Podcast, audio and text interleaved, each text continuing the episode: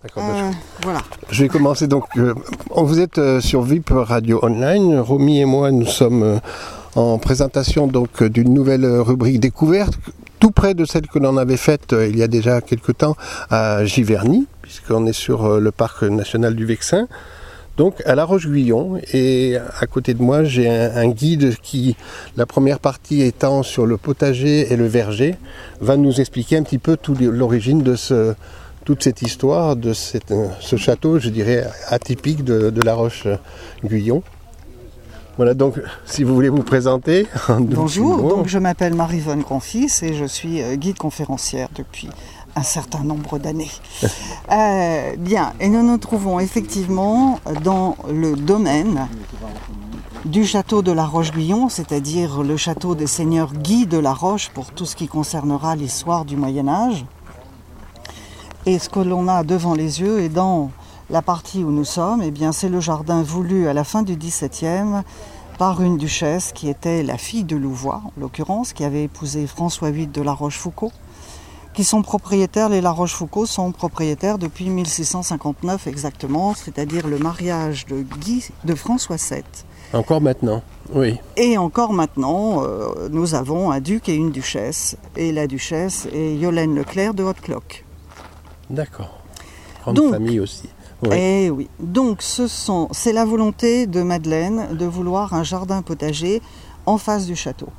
Et il sera euh, aménagé davantage, agrandi, tel qu'on le voit là, sur le plan, par euh, son fils Alexandre de la Rochefoucauld, qui va rester euh, dix ans euh, banni de la cour par Louis XV. Donc il profitera de ces dix années sans décider de repartir à la cour d'ailleurs il préfère agrandir, moderniser, développer son duché, c'est-à-dire ses terres. Et tout ça dans l'esprit des physiocrates qu'ils étaient, euh, c'est-à-dire euh, l'amitié avec l'anglais Arthur Young, ce sont des, euh, des philanthropes éclairés, on pourrait dire cela. Donc ils s'intéressent au bien de la population. Euh, tout est fait et l'agriculture étant euh, la richesse importante euh, pour la terre, eh bien ils vont permettre aux, aux villageois de, de travailler. Donc ça c'est très très important dans l'esprit parce qu'aujourd'hui c'est toujours un laboratoire pédagogique et social finalement tel qu'il l'avait voulu Oui. euh, à l'époque. Qui était repris en 2014, en 2004 ou 2014, je sais. Alors plus, euh, à partir de cette partie de- 1999, il va y avoir la restitution Voilà. du jardin potager fruitier tel que les La Rochefoucauld l'avaient voulu en face de leur fenêtre. Ça, c'est assez bizarre, si on veut, puisque logiquement, c'est caché. Là, les duchesses, à tel point qu'elle rasera deux sommets de tours médiévales pour de son salon, voir son jardin potager fruitier. Donc, ce jardin euh, potager fruitier fait exactement 3 hectares 8. Il a été aussi remis en culture à partir des années 2005, après cinq années de travaux, hein, parce que c'était une terre de remblai qu'il fallait enlever, il fallait nourrir la terre, il fallait protéger la terre. Euh, donc remis également en culture en fonction de ce plan retrouvé dans le chartrier du château qui explique qu'il y avait 675 arbres fruitiers, dont 442 poiriers, un peu plus de 140 pommiers, des pêchers et des pruniers. Voilà euh, la production euh, pour ce, Et là, ce plan date de 1741. ce plan. Voilà, et c'est ce Je qui a permis les de, de restituer Château. à partir des années oui, 2007 environ, de- d'engager des, des jardiniers, de prendre ce qui était très important, conseil auprès de spécialistes tels que Gilles Clément, avec Oui. deux jardiniers, euh, Antoine Quenardel et Emmanuel Bouffet, qui ont donné des informations très très importantes aux jardiniers. Donc il y a Sarah, qui est la jardinière chef depuis le début de cette année 2022, avec son associé Antoine, et puis les autres personnes qui les aident, une dizaine de, de personnes, ce sont des jeunes gens en réinsertion. Oui, j'ai vu qu'il y avait un, atelier d'insertion. euh, L'association Equalis. Ouais, voilà. Voilà. Qui au départ C'est pas l'association ARC ça Non, ça avait Non. été Viver, ça avait été, il y avait une autre association ensuite, et maintenant c'est Equalis. Ah d'accord. Oui, lui Mais de ce fait, on reste dans, dans, dans l'idée de ces physiocrates. Il ne faut pas oublier que le duc Alexandre était également président de l'Académie des sciences. Ça veut dire qu'à cette époque, en plein 18e, qui est l'époque euh, euh, des Lumières, On correspond, on voyage, et la duchesse se fait euh, envoyer des plantes, des boutures, des, graines, euh, même venant parfois des, États-Unis, pour euh, essayer de développer, de voir ce qui va fonctionner ici, sur ces terres. Donc c'est à la fois un jardin évidemment d'agrément, utilitaire, mais un jardin expérimental. Et quand je parlais tout à l'heure d'un d'un laboratoire pédagogique, ça continue, parce que nous organisons, Oui. le château organise des ateliers pour enfants ou adultes euh, sur les habitants de la Terre, sur les secrets de plantes, sur euh, coccinelles et papillons, et ils ont des ateliers, donc on part à la recherche de cette plantes utiles dans le jardin, qui attirent les insectes pollinisateurs, qui s'aident entre elles, enfin voilà, c'est Ouais, tout ouais. un... On est en place sur le retour à la biodiversité. Voilà, euh, exactement, et c'est ce qui était, c'est ce qui était voulu. et c'est ce qui était au départ euh, Voilà. un petit peu le point de mire de, de ce Voilà, jardin pour euh, particulier. les, les propres enfants des ducs et duchesses. hein. Jardin admirable maintenant, jardin remarquable maintenant. Exactement, il a le label. de. oui, oui, oui, oui, il a le label jardin remarquable Ouais, et voilà. surtout la certification agriculture Oui. biologique. Donc le format de ce, de ce jardin à la française, eh bien c'est quatre grands carrés qu'on peut voir ici, chaque carré formant- étant formé de huit parcelles triangulaires qui chacune font 250 mètres carrés. Alors maintenant il a une, il a une forme un peu différente Oh, oui. du grand carré puisque on a ce, ce bosquet labyrinthe et celui-ci avec les serres du jardinier et la maison du jardinier euh, sur le côté. Euh, donc Et voilà. du haut du donjon, on, on voit toute Ah, cette perspective. alors là, vous aurez une euh, ouais. vue absolument euh, magnifique sur, euh, sur le jardin potager. Donc, nous sommes comme ceci. Nous sommes entrés ici. Oui. Le belvédère se trouve au bord de la Seine, Seine. et nous allons y aller pour avoir une vue sur tout le château. Oui, moment, il y a un carré. bateau, j'ai vu. euh, Oui, il y a des bateaux taqué. de croisière, mais des assez sympathique. petits bateaux quand Ouais, même. hein. ouais. Euh, environ 150 personnes, je crois, pas plus. Donc ce grand carré est surtout réservé pour euh, les légumes de saison. Celui-ci, expérience, je vais dire, sur les blés euh, qui sont réalisés dedans. Ce carré est réservé aux plantes aromatiques, alors que celui-là qui se trouve aussi un peu plus près de la Seine, c'est ce que l'on appelle tous les petits fruits, c'est-à-dire euh, les groseilles, euh, les groseilles à D'accord. les, les framboises, etc. etc. D'accord? Très bien. Euh, On y va jusqu'au belvédère Oui. avec sa rangée de saules qui est utilisée par les jardiniers pour former des petites barrières euh, naturelles parce qu'ils croisent, on va voir ça. Et broyer sur place. Le BRF, c'est le bois raméal fragmenté. C'est-à-dire que les petites branches de saule, deux fois par an, sont euh, broyées ici. Et c'est ce que l'on trouve sur certaines parcelles. Et c'est ce que l'on trouve euh, également de plus en plus dans les petits parterres fleuris, dans les villes et Oui. les villages. Parce que ça a une, une importance, comme le paillage, ça nourrit la terre, ça nourrit Ah oui, ça, c'est les, animaux comme les vers de terre qui euh, font que la terre est, est saine, aérée, etc.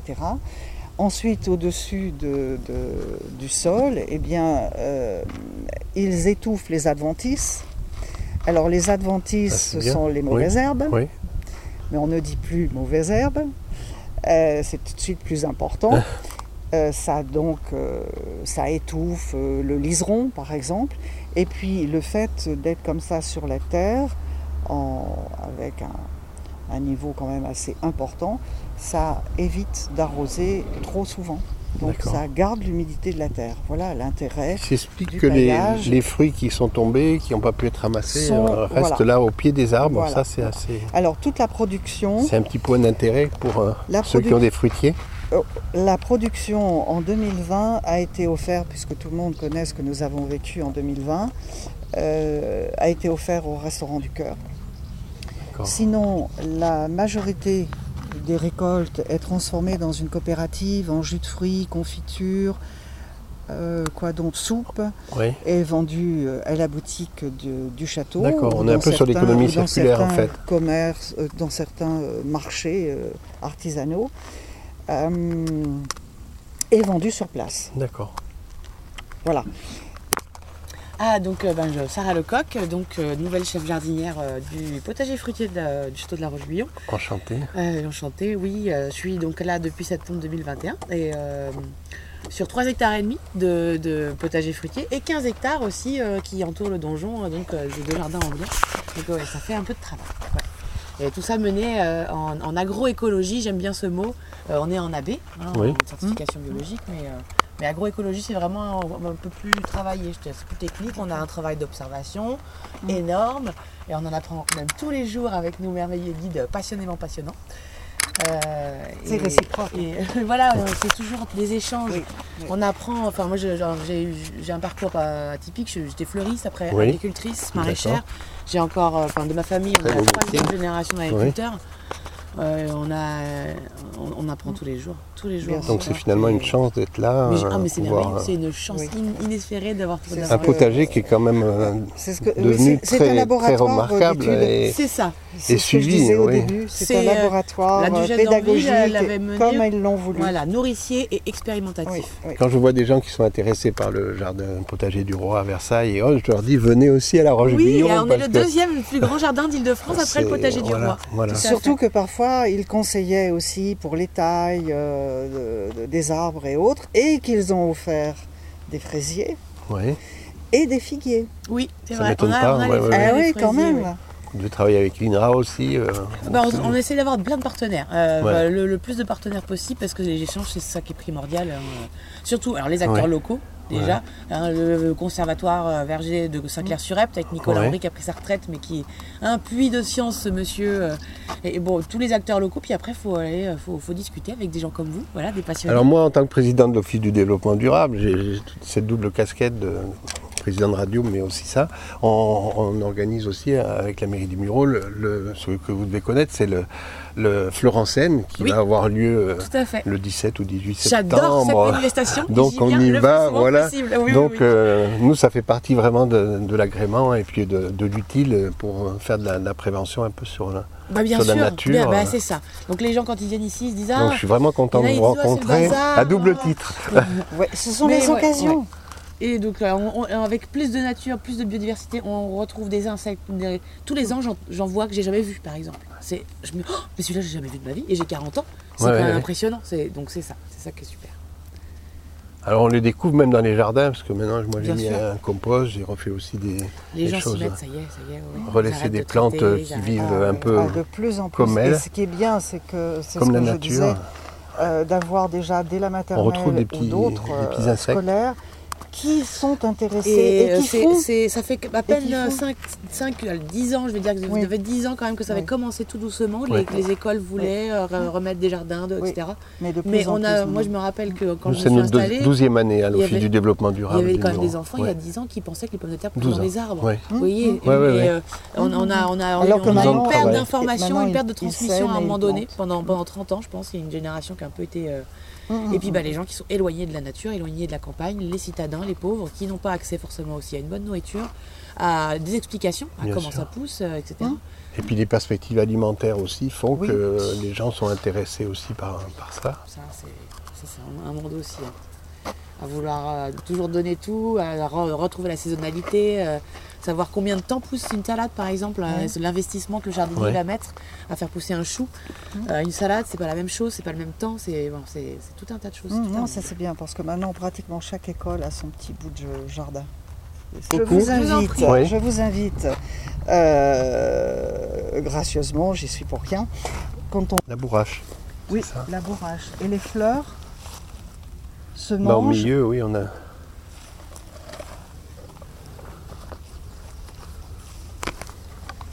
Ça a le goût d'huître. Ah non, tu manges tout. Tu manges tout. Ah, c'est celle-ci, la, la oui. bourrache Et puis euh, au Moyen Âge, au Moyen Âge, on dit que les, chevaliers, pour se donner du courage pour aller au combat ou, au, ou tournoyer, euh, Ah oui, buvaient Ah. du vin de bourrache. d'accord. Alors, alors c'est peut-être en arrière-goût, hein, euh, on ne sent pas forcément l'huître tout de suite comme ça. C'est un petit côté iodé, non Tu trouves pas Maman, J'ai vu ça, épinards. Tu sens les épinards J'ai vu ça à la télé encore il y a deux jours, la bourrache. Oui. J'arrive pas à en trouver euh, s'il faudrait que. C'est assez envahissant. hein. Oui, mais bon, euh, c'est bien. Vous ne- n'en trouvez pas dans des jardineries? Oh, ça doit se trouver, si. Ah, à propos de jardinerie, ce qu'on explique aussi aux enfants, c'est que, bon, là pour l'instant on n'a plus la rangée, ce sont les capucines. C'est ce qu'on Oui. appelle dans un jardin un hôtel-restaurant. Oui. C'est-à-dire que la capucine va attirer les pucerons. Mais c'est sauvage, ça, ça pousse facilement. oui, ouais. oui, et puis ça se développe euh, avais énormément. plein à côté de chez nous. Donc Ouais, on ouais. peut la faire grimper pour que ce soit plus décoratif et, et que le terrain soit plus libéré, mais c'est assez envahissant. Par exemple, vous me parliez de Giverny. À une époque, les allées du, jardin de Giverny étaient couverts de capucines. Donc la capucine peut se manger, on mange la fleur de la capucine. Les boutons, avant que la fleur éclose, les boutons, on les met dans du vinaigre, ça se mange comme des capres. C'est un porte-bonheur, la capucine. Louis XIV en offrira parce que ça vient d'Amérique du Sud, donc c'est tout à fait nouveau. Donc il en offrira pour à Madame de Maintenon pour montrer son amour. Euh, donc je disais que la capucine attire les pucerons et de Oui. ce fait les, les coccinelles pondent sur les tiges de Oui. capucine et les larves des coccinelles mangent plus d'une centaine de pucerons par jour. Ah oui, ça c'est. Donc voilà le, jeu oui. euh, sain ici de, de- dans le jardin euh, comme dans Ah, tout toi, tu es jardin. plus sur, les, euh, sur la, la côte d'Azur, c'est des, fleurs de courgettes. Qui, en Ah, ce ben. moment, c'est la pleine saison. Oui, euh, oui, oui, on, pourra en voir par là. Voilà, on, a- On on va a vraiment un Donc ça, c'est une de plante, euh. Importante comme est importante aussi la consoude. Et comme son nom l'indique, la consoude, euh, qui se mange aussi, avec les racines, on fabrique un onguent qui permet de soulager les, les petits bobos, les petites entorses, pas les plaies. hein, pas les D'accord. plaies. Avec euh, de la cire d'abeille et de l'huile euh, d'olive, je crois bien. Voilà, c'est- on fabrique euh, une espèce de pommade. Les La pucerons, mélisse, oui, d'accord. tout comme on dit aussi que la lavande donne mal à la tête aux fourmis, elle éloigne les fourmis. Ah ben moi j'ai eu plein d'invasions de fourmis, Ah sauf là où il y avait des lavandes. Et ben voilà. Effectivement, oui. Et ben voilà. Et euh, Les conseils sont bons à prendre parce que c'est. la mélisse. Alors, la mélisse, une, euh, en infusion, c'est excellent pour calmer les, les nerfs. Et les dames à la cour qui avaient leur vapeur avec leur euh, corsage trop serré, etc., on leur faisait respirer de l'eau de mélisse. Et Richelieu en consommait énormément. Et au pied des poirier. arbres fruitiers, Ah oui. euh, elle évite Les pucerons, tout ça. Voilà, Ah elle, elle protège l'arbre fruitier. Ah mais il y a des, Oui, des recettes J'ai toujours euh, habité la campagne, mais je ne connaissais pas particulièrement. Et cette petite formation, Oui. euh, et puis le fait de se, de se, de se documenter énormément aussi. C'est sûr, c'est voilà. Donc euh, on en est venu à, à organiser ces, ces visites euh, de potager. On organise des expériences sur l'électricité, on participe. Elle reçoit Turgot pendant ses six mois de Oui. Et elle est tellement aimée parce qu'elle va développer la culture de la pomme de terre pour la boulange en cas de disette, ce qui ne tarde pas. Euh, elle va dans le village installer une filature de coton, une briqueterie pour faire travailler les villageois. Elle, euh, une managnerie, alors ça, ça n'a pas eu grand grand succès. De l'autre côté, rive gauche de la Seine, il y a 300 pieds de mûriers qui vont être plantés, mais bon, ça bon, ça fonctionnera pas très très très bien, c'est pas grave. Oui. Et ce qui est important pour l'époque, c'est qu'elle fait vacciner les enfants du village contre la variole et ses propres enfants. Ah oui. En ayant rencontré euh, à Genève le professeur Intéressant, ouais, Tronchin qui s'intéresse à l'inoculation. Donc c'est un personnage très très aimé, à tel point Voilà, qu'en portrait de 1793, Louise Élisabeth, euh, voilà, Nicole. Louise- voilà, ça, de la Rochefoucauld. voilà, duchesse d'Anville, elle est duchesse Elle est duchesse à l'âge de 16 ans, le jour de son mariage. Elle est veuve à 30, puisque son mari, le duc d'Anville, meurt au large des côtes d'Acadie, mourant du typhus, mais il luttait contre les Anglais. Et, euh, et comment dire, euh, et elle ne mourra qu'à 81 ans, qui était tout à fait Oui, une bel âge voilà, pour voilà, l'époque. hein. pour euh, l'époque. Surtout Tout à que les dernières années de sa vie, elle va connaître énormément de, de drames, de décès. Donc en 1793, elle est euh, emprisonnée un an. Et grâce à des pétitions de villageois, elle sera libérée. Ce qui est quand même assez extraordinaire. Par contre, au retour, on lui demande de faire raser son donjon, parce que Ouais. c'était à la fois l'image de, de- de la noblesse de la famille, et puis la peur de contre-révolutionnaires. Mhm. Donc des ouvriers commencent, mais je pense que Romain y reviendra, à, démol- à- à- à détruire le sommet évidemment de- Ouais. de- du donjon. Euh, et s'arrête lorsque les, les gravats s'agglutinent au pied du donjon et devant la première euh, chemise, puisque ça s'appelle chemise. Donc voilà pourquoi il fait encore 15 mètres. Rochefoucauld a créé à Liancourt, sur la route de Compiègne, Oui. euh, une ferme modèle, une école pour euh, les orphelins de ces soldats, et cette école deviendra l'école des arts et métiers. D'accord. Et il est un des fondateurs de la caisse d'épargne. Et donc Mhm. les, les personnages. Et euh, lui voyagera beaucoup euh, aux Amériques et a écrit plusieurs ouvrages sur ses voyages aux Amériques. Évidemment, il euh, fréquente euh, Thomas Jefferson. Et comme je vous disais, Louis-Alexandre, qui fréquentait Benjamin Franklin, a traduit la Constitution. Donc, Les euh, États-Unis, Ce sont, alors évidemment, ce sont des, des nobles. Ils sont connus dans l'histoire de France, hein, les La Rochefoucauld, pour euh, servir euh, les rois de France. Mais jamais, il ne faut pas oublier que ce sont les descendants de l'auteur des Maximes, jamais ne s'aplatiront devant le roi. Hmm. Ils vont garder leurs idées, et ce sont des idées qui vont être celles de la Révolution française. Mhm. Donc ça, c'est euh, très très important quand même. Euh, dans, dans ces agrandissements hein, euh, du domaine, ce sont les écuries. Son architecte est Louis Villard. Mais je vais peut-être m'arrêter là parce que Romain vous en Oui, on va retrouver ça dans l'autre Euh, partie du puis, reportage bien évidemment, qui sera sur le château. voilà, avec un départ vers le jardin anglais qui permettait après une heure et demie de promenade De monter au donjon. demander pour les Ouais. personnes qui venaient, euh, les invités qui venaient de la cour, d'arriver au pied du donjon et l'escalier de pierre que vous verrez a été aménagé euh, la- selon la volonté de la duchesse d'Anville pour qu'on monte agréablement dans le donjon. Voilà, mais ça, Oui. régulièrement euh, présenter leurs leurs produits. Un restaurateur avait fabriqué un- une glace, un sorbet. Ah oui, de Véteuil, peut-être celui de Véteuil, non, avec le glacier. plante. Un délice. Ah oui, Un délice. Et il a un restaurant dans la région, je Oui. crois, où justement euh, il euh, ne travaille que les plantes. ah, c'est à double face en plus les photos, c'est superbe.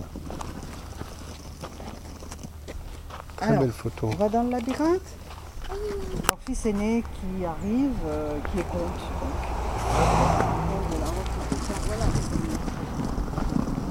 Tu connais le coin Le fruit? Ah oui, le fruit.